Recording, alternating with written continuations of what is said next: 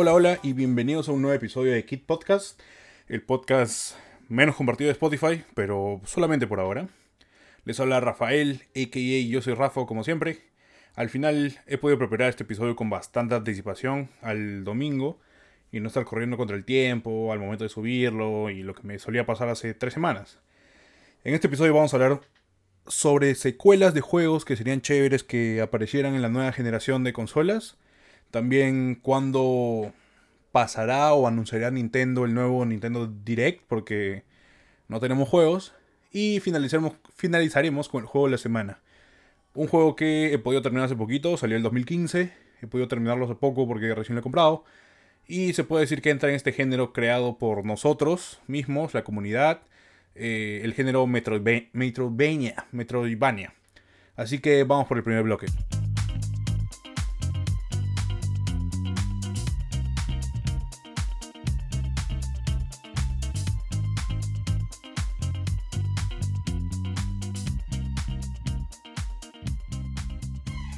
Puede parecer que hemos hablado bastante en el podcast sobre la nueva generación de consolas, y es verdad, porque no lo voy a negar obviamente, hemos hablado bastante, pero es que el inicio de una nueva generación para todos nosotros es un evento de demasiada importancia. O sea, este evento no puede pasar desapercibido. 2020 es el año de la nueva generación de consolas. La era de PlayStation 4 y Xbox One llega a su fin este año. Y hemos tenido sagas que pasaron toda esta generación escondidas o desaparecidas o como si nunca hubieran existido. Yo creo que lo, uno de los más importantes es Banjo Kazoo. Banjo Kazoo es un juego que viene de Nintendo 64, que pasó luego Rare, pasó, lo compró Microsoft y entonces Microsoft sacó un juego para Xbox 360, donde no era básicamente plataformas, sino era más o menos para construir y de ahí no vimos nada en todo ese tiempo. Eh, es raro. Esto es raro. Ya quisiera yo que hagan algo como lo que han estado haciendo Donkey Kong y Yoka Laili estos últimos años. O sea, si bien Yoka Laili tiene a la ex gente de Rare atrás de su desarrollo, el feeling no es lo mismo que jugar con Banjo. O sea, Yoka es un muy buen juego de plataformas. Seguía bastante del Banjo Kazooie y Donkey Kong de Nintendo 64. Pero no es el mismo feeling que jugar con Banjo. Me imagino un Super Banjo Kazoo. Yo me imagino que no sé, tendrán pensado sacar un Super Banjo Kazoo eh, donde tenga niveles como los clásicos, o sea, un plataformas clásico, y una etapa o parte del juego que sea en 2D, como Donkey Kong Tropical Freeze o el último lanzamiento de Team 17, que son los creadores de Yooka-Laylee, que es Yooka-Laylee and the Possible Layer. Estos dos juegos son plataformas en 2D, donde, bueno, tienen juegos aparte, pero me gustaría que el próximo juego de Banjo Kazoo tenga metido estas dos mezclas de género, son plataformas 3D y una plataforma 2D al mismo tiempo, que agregaría bastante cosas chéveres. Eh, pude jugar Yoka Laylee and the Possible Layer y lo terminé porque lo regalaron hace poco en Epic Games Store. Y fácil es uno de los mejores juegos que he jugado de plataformas 2D junto a Tropical Freeze, como les venía diciendo.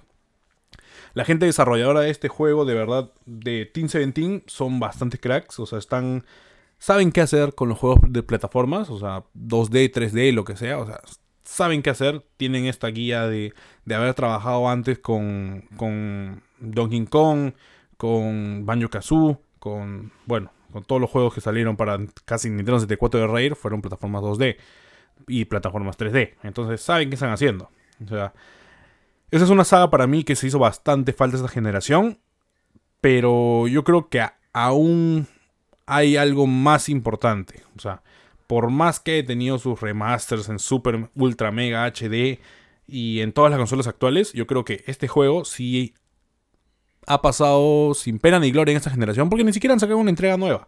Ni siquiera han sacado como que un spin-off. Bueno, sí, pero no era para la generación de consolas actuales.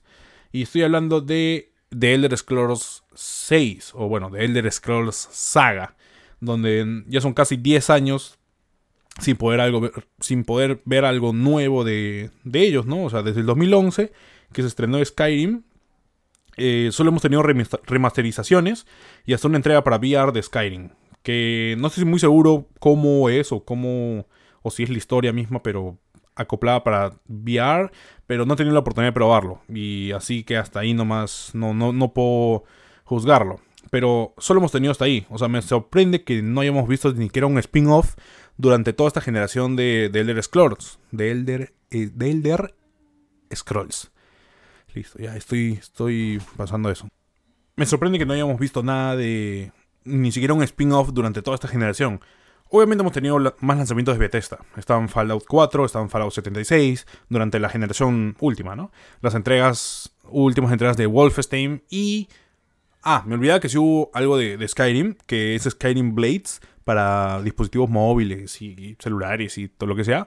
Pero es un juego que a mí no me gustó bastante. No, me pareció un juego chévere ni, tampoco una porquería. O sea, me tiene como que me. Y lo he jugado, pero poquísimo. Y no, es que no me, no me agarró para nada. Me molesta un poco que se hayan agarrado de todo el amor hacia Skyrim de la gente. De hasta, todo este, hasta toda la saga de The Scrolls.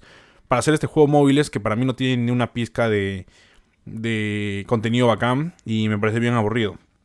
Eh, hasta más chévere me parece Fallout Shelter y, que, y eso que hay que esperar bastante tiempo para que se cumpla la construcción de algunas habitaciones y demás. O sea, esto. O sea, mmm, Fallout Shelter me parece más chévere que Skyrim Blades. Y ya con eso creo que digo todo.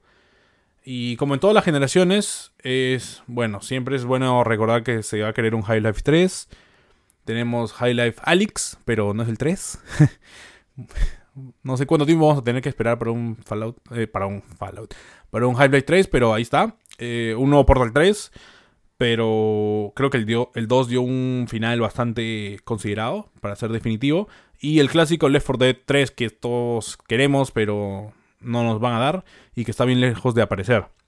Quiero pensar que en esta nueva generación van a tratar de resucitar sagas, ya sea Nintendo, ya sea eh, Sony o ya sea Xbox. O sea, quieren bueno, Nintendo con la Nintendo Switch, Sony con la PlayStation 5 y Microsoft con la Xbox Series X. Espero que resuciten sagas como Earthbound, como F0, como Paper Mario, que creo que he dicho todas sagas de, de Nintendo, pero por ahí, o sea, todas esas sagas están enterradas y nadie las quiere desenterrar. Y sin idea de que podamos verlas, bueno, al menos prontamente, ¿no? Sé que ustedes deben tener algún otro juego que está escondido por ahí que no me estoy acordando ahorita. Y llorarán si se anuncia alguna secuela próximamente. Me lo pueden decir. Eh, hay que cruzar dedos nomás y queda esperar a que nos den alegrías y que nos anuncien juegos chéveres y nada más, porque de Elder Scrolls 6 hemos visto un teaser de 5 segundos de un paisaje y nada más. Y hay que esperar nomás a ver qué pasa, porque ya se acerca la nueva generación y necesitamos más juegos y queremos más juegos y hay que ver hasta dónde nos pueden dar, porque se supone que ya los límites son infinitos. Entonces, Espero les haya gustado este bloque y nos vemos en el próximo para saber del futuro de los juegos de Nintendo Switch. Así que nos vemos en el próximo.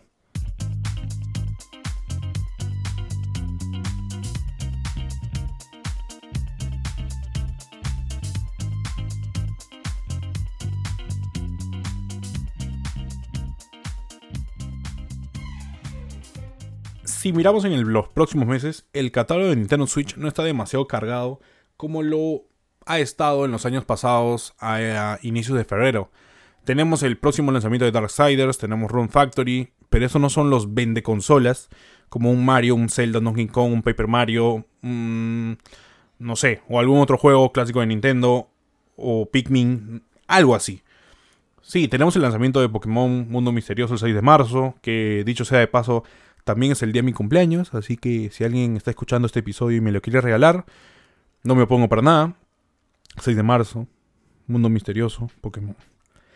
Habrá un Animal Crossing New Horizons el 20 de marzo. Tenemos Trials of Mana en abril. Y después de eso, creo que ya no tenemos juegos de alto renombre para la Nintendo Switch. O sea, dejo de lado los DLC de Pokémon o de Fire Emblem o cualquier tipo de DLC porque son juegos añadidos. bueno, son DLCs, son añadidos a un juego ya lanzado, no es un juego nuevo. Por eso no lo estoy considerando como un lanzamiento nuevo para lo que se viene este año. Hasta el momento Nintendo nos, nos ha emocionado bastante, bastante nos ha emocionado con lo que nos ha mostrado. Pero solo esto nos ha mostrado. Todo esto sin fecha de lanzamiento. o siquiera fecha de que se mostrará algo más, ni siquiera un direct de algo ni nada. O sea, aquí entran Metroid Prime 4, que sabemos que su desarrollo ha tenido que reiniciarse porque ahora está a cargo de Retro Studios y ha tenido que reiniciarse todo esto. Y, bueno, yo creo que es algo óptimo porque le tengo fe total a, Retro Studios y creo que van a hacer algo increíble con, con Metroid Prime 4 por su historial, por todo lo que, lo que viene ¿no? con ellos. También nos emocionó con Bayonetta 3, que juego que desde que se anunció en el Games Awards del 2017 eh, no sabemos absolutamente nada, absolutamente nada. Eh, este es el juego con el que menos información hemos tenido, hemos recibido o nos han dado de Nintendo y por la magnitud del mismo me parece raro de que no hayan mostrado nada. O sea, ya vamos dos años y contando un poquito más sin saber nada, nada, nada de, de Bayonetta 3. El año pasado también nos mostraron el, el tráiler de la continuación de The Legend of Zelda Breath of the Wild. Y a mí me da miedo que, que Zelda Breath of the Wild, bueno, Zelda Breath of the Wild 2, eh, me da miedo que tenga el mismo tiempo de desarrollo que Breath of the Wild 1. Bueno, Breath of the Wild, que fue lanzado en el 2017, pero se anunció en el 2014, eh, si la memoria no me falla. Mm, entonces, eso es lo que me da miedo. Porque no hemos tenido dos lanzamientos de juegos de Zelda que no sean remake o una línea de tiempo diferente o cuando hay un lanzamiento en portátil y en sobremesa, o sea, al mismo tiempo.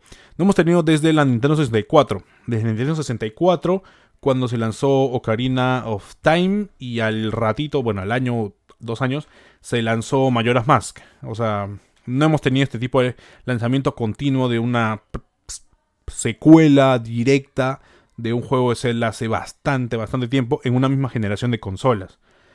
Si quieren seguir esta onda de Ocarina of Time y Majora Mask, deberían seguir la onda de Nintendo 64. O sea, deberían lanzar Breath of the Wild 2 para Nintendo Switch. Eh, para Nintendo Switch, porque también es una continuación. El mismo caso de los Zelda en Nintendo 64. Son continuaciones directas, ¿no? Mm, no es que me preocupe que los lanzamientos de juegos de Switch no tengamos, porque ya tengo un montón de juegos que me faltan a terminar, tengo, los tengo acumulados y no los he podido terminar.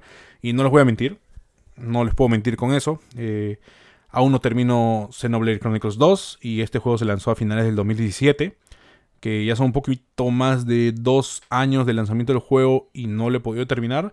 Lo sé, me quiero matar yo mismo, pero muy aparte de que el juego es bien largo, o sea, el juego es largo, ya cada vez que me pongo a jugar me da un poquito de sueño, pero no es porque sea aburrido, es porque estoy cansado y yo sé que al agarrarse Noble Chronicles 2, al menos voy a tener que meterle una sesión de 3, 4 horas para avanzar un poco más en la historia y no estar como que jugando 15 minutos, durmiendo, jugando 15 minutos en otra cosa, jugando 15 minutos en otra cosa.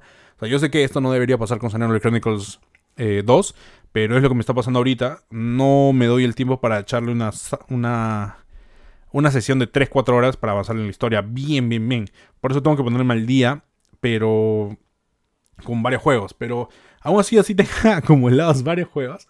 Eh, no dejo de comprar juegos porque soy un acumulador. Mm, o sea, bueno, en algún momento pienso pasarme todos estos juegos, obviamente, pero necesito un poco más de tiempo para dedicarle a cada uno de ellos, ¿no? O sea, The Witcher 3 o Xenoblade Chronicles 2 o Red Dead Redemption no se van a pasar en 10 horas. A esto es lo que me refiero. O sea, no son juegos de 10 horas, son juegos de mínimo 50, 40, 50 horas donde tengo que dedicarle bastante tiempo y tengo que acomodarme bien para poder terminarme todos estos. Volviendo al tema antes de desviarme un poquito más, em, podemos hablar de estos juegos que no he podido terminar en otro, en otro episodio, obviamente, pero volviendo al tema, mejor. Eh, no estoy apurado porque se lancen más juegos por mí, pero siempre hay esta necesidad de tener más títulos para que la consola siga viva.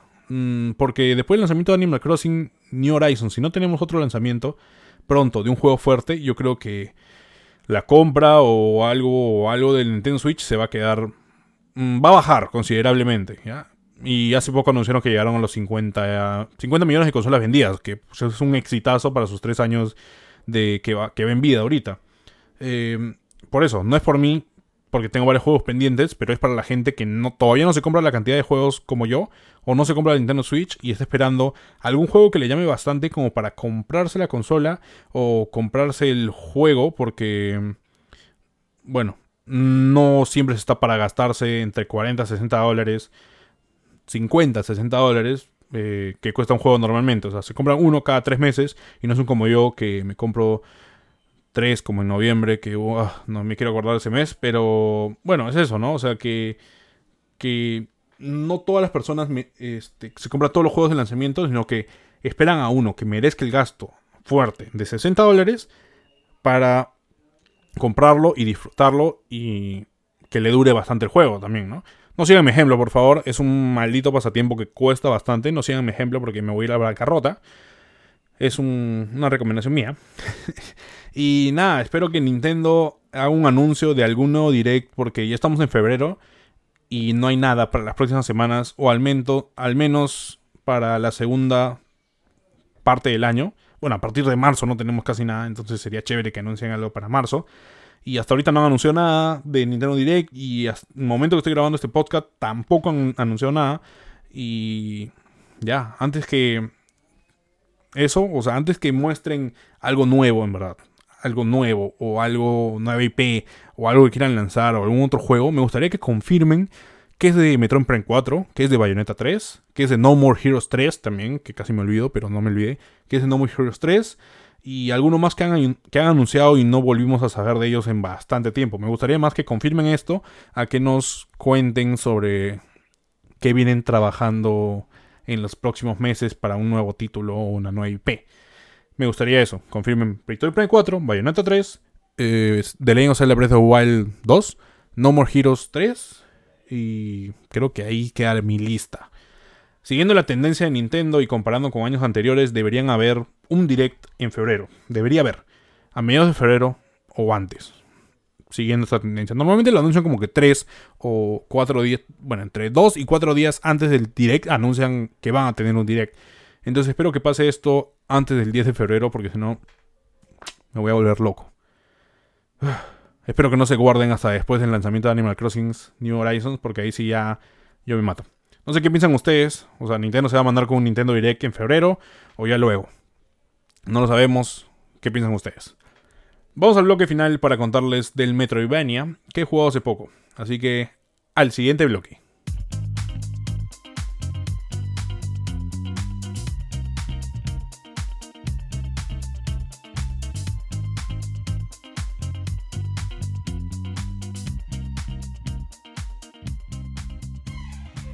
Hemos llegado al último bloque de, este episodio.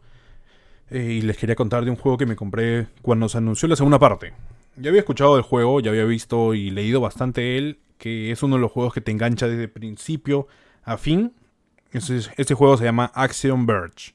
Y es un Metroidvania por querer darle un género al juego. O sea, es un juego de aventura, historia, shooter, pero convertido en este género Metroidvania. Tal vez me desvíe aquí un poquito más hablando de los Metroidvania, pero intentaré que no sea así. Bueno, vamos a tratar de tener otro episodio con un bloque exclusivamente para los Metroidvania, que me parece un género bien interesante de investigar un poquito más. Es bien chévere esto, este tipo de juegos. Pero para explicarlo un poquito, un poquito rápido así. El, el término Metroidvania viene de Metroid y Castlevania, o sea, dos de las sagas de mejor renombre desde casi inicio de toda esta generación de videojuegos, más o menos y se le puso este género a todos los juegos que siguen la onda de estos dos primeros, que se basan en no tener un orden de acciones que tienes que realizar mientras vas avanzando durante la historia, o bueno, esto mm, no tener un orden de, de, de habitaciones en las que yo tengo que entrar para poder seguir avanzando. O sea, por ejemplo, lo que yo haga al iniciar el juego y las acciones que yo realice o a los lugares a donde yo vaya, no van a ser los mismos que los de la otra persona cuando empieza a jugarlos. O sea, yo podría ir a un par de habitaciones que la, otra, que la otra persona jamás haya entrado y aún así poder acabar el juego y tal vez hasta más rápido o hasta de una mejor forma de la que yo lo hubiera hecho. O sea, yo puedo conseguir misiles, por ejemplo, un ejemplo así aparte, y la otra persona nunca consigue misiles suponiendo que los misiles no son obligatorios de conseguirlos. Entonces, esta persona puede pasarse todo el juego sin misiles y, bueno, no, ahí queda, ¿no? O sea, no hay más. Bueno, ese es un Metroidvania. Básicamente un juego que el orden en que vayas por la historia no afecta tanto al desarrollo de la misma. O sea, se centra, se muchísimo en la exploración. O sea, la exploración es básica para avanzar en un Metroidvania, para pasarlo, para, bueno, para seguir jugando Metroidvanias, ¿no? Aquí es donde entra Action Verge. Action Verge es un juego que toma muchísimo, muchísimo de los papás del género y que no le hace bastante, no le hace nada mal, en verdad, no le hace mal, es un juego bien hecho, o sea, ya depende de la persona que lo está jugando, decidir cómo avanza en la historia, cómo vencer a los enemigos, cómo crear su propio camino para llegar al objetivo final del juego, o sea, es un juego que seguía bastante de Metroid, de Castlevania, más de Metroid, pienso yo, y pero siento que no es un juego tan importante o tan revolucionario para mí como lo fue Hollow Knight. Hollow Knight, o sea, no siento que Action Verge agregue más cosas a las que ya nos tenía acostumbrado Metroid o Castlevania o algún otro juego parecido a estos este tipo de juegos, ¿no? O sea, si voy a compararlo con Hollow Knight directamente o con Cave History, eh, estos dos se lo comen enterito a Action Verge y por todos los puntos juegos, por todos los puntos fuertes que tienen Hollow Knight y Cave History. O sea, creo que Action me juega muchísimo, muchísimo más al sentimiento de hacerme acordar al primer Metroid, porque me hace acordar bastante, bastante al primer Metroid. Obviamente con un poquito más de jugabilidad mejorada que el primer Metroid, porque el primer Metroid fue de 1988, puede ser. No estoy seguro. Y Exenverse es un juego del 2015. Entonces mejora las mecánicas bastante, pero siento que le falta algo de enganche. O sea, lo que más me hace lo que más me hizo completarlo es porque me hizo acordar al primer Metroid o al Castlevania de Super Nintendo inclusive. O sea, no digo que por esto el juego sea malo o que eh, sea una copia directa de estos dos juegos, o sea, sino que todo lo contrario. Es un muy buen juego que seguía, seguía, no es una copia, seguía bastante estos dos juegos papás de los Metroidvania. Y me parece excelente que tome como ejemplo eso. O sea, si quieres hacer un juego bueno, te guías de los mejores. Eso es lo que lo que debería pasar, ¿no? Lo único que no me gustó es que no le encontré algo como lo puedo encontrar en Hollow Knight con sus mecánicas jugables, con las habilidades diferentes que, que, se pueden obtener y por eso espero bastante de Action Verge 2 y ver qué pueden añadirle al juego, o sea, ver qué es lo que pueden mejorar respecto a la primera entrega, ver qué es lo que añaden con respecto a la primera entrega, porque de, por sí ya es un juego que se puede explotar bastante y esto ayudaría a mejorar todas estas Metroidvanias nuevos que están saliendo, ¿no?